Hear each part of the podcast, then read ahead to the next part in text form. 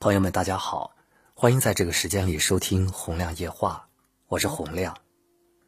你一定听过《西游记》里“敢问路在何方”，也听过一腔热血的江姐，对革命红歌《红色娘子军》更是熟悉。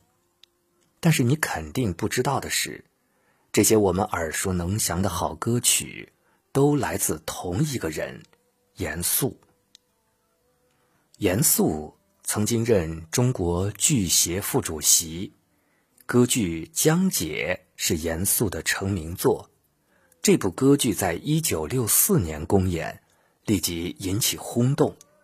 期间，周恩来总理和夫人邓颖超亲自买票观看，而其编剧严肃更是受到毛泽东的接见。让人遗憾的是。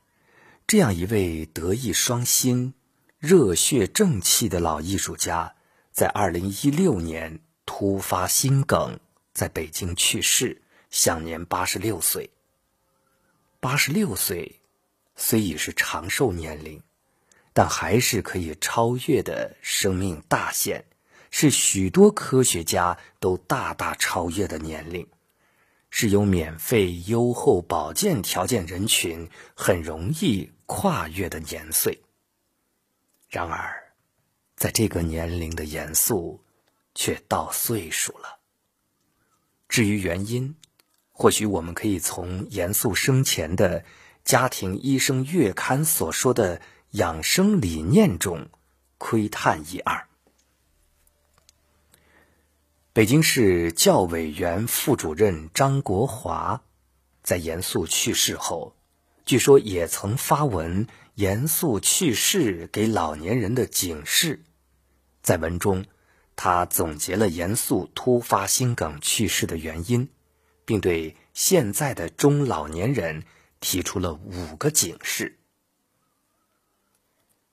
那么，这五个警示是哪五个警示呢？不工作不劳累更长寿。严肃的养生认为，退休后要继续工作。说到晚年，七十三岁还在给春节晚会做编剧的严老认为，退休离休的老年人仍可以根据自己的身体情况，参加一些力所能及的活动和工作，以丰富和充实自己的生活。北京教委警示：不要坚守岗位。北京教委张国华则认为，国家规定的退休年龄对不同性别、工种、职务是五十到七十岁，意味着超过这个年龄段国家不要求其工作，因此不必要坚守工作岗位。要相信自己的去职，天不会塌下来。比自己年轻的人会做得更好，而严肃退休后还在不断的参加工作，退而不休，自己得不到休息，过度劳累就难得长寿。因此啊，最好的退休状态应该是退了就好好休息，不要过度劳累，休养生息才是长寿之道。第二点，不过度动脑更长寿。严肃认为，老年人要充实头脑。严老认为，现在的老年人不要总认为自己不行了，要保持对知识和技能的追求，不断充实自己的头脑。北京教委的警示：不要从事脑力劳动。张国华在文中说。严肃半个世纪前写《西游记》歌词时，绞尽脑汁才想出“敢问路在何方，路在脚下”。而现在，他已年逾古稀，还要搜索枯肠的从事创作，必然勉为其难。人类创造性思维是受脑细胞和心脑功能限制的。青年、中年生理资质富强。创造力也强，而老年人随着机体损耗，免疫功能缺失，人也就不适宜于创造和研究。所以，退休后，中老年人最好不过度用脑，但是要小动，平时可以多做脑力的小游戏，防止痴呆。第三点，情绪平和不亢奋，更长寿。严老说，他平时看世界杯，频繁出席活动。严老表示自己爱看足球，像世界杯之类的比赛是必须要看的。严老在世的时候呢，也会时常出席评审会、评价会、颁奖会、综艺演出等等。北京教委警示：情绪亢奋是玩命。在张国华看来，足球世界杯让人激情澎湃。心情随着赛事起起伏伏，这些情绪都会刺激肾上腺素水平升高，加快心率，突发心梗是迟早的事儿。所谓玩命是也。所以，想要长寿，保持情绪平和是必须的。须知三高等疾病是最不能够情绪激动的。第四。早睡早起不旅行更长寿。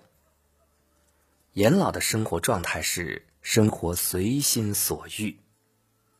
在家庭医生月刊中，严老表示他的生活随心所欲，爱怎么地就怎么地。我老了也成习惯了，晚上睡得晚，早上起不来，因此白天顶多就散散步。北京教委的警示是：不要频繁旅行。老年人生活要规律，不要频繁外出旅行。倘若旅行并不是为休养，必然造成睡眠质量下降，心脏休息不足，极易诱发疾病。而老年人连感冒都是难以承受的呀。所以。晚睡晚起是修养大忌，规律的生活习惯是健康的前提。旅行也可以根据个人的情况，不要频繁外出，家里还是最安全的。第五，无名无财更长寿。北京教委的警示：淡泊名利。北京教委张国华在文中写道。我必须在此说明，这一警示丝毫没有批评严肃的意见，但是他频繁的受邀出席演艺界的活动，都是因他很有名气，而且许多活动还有出场费、评审费、车马费等名目不寡的收入。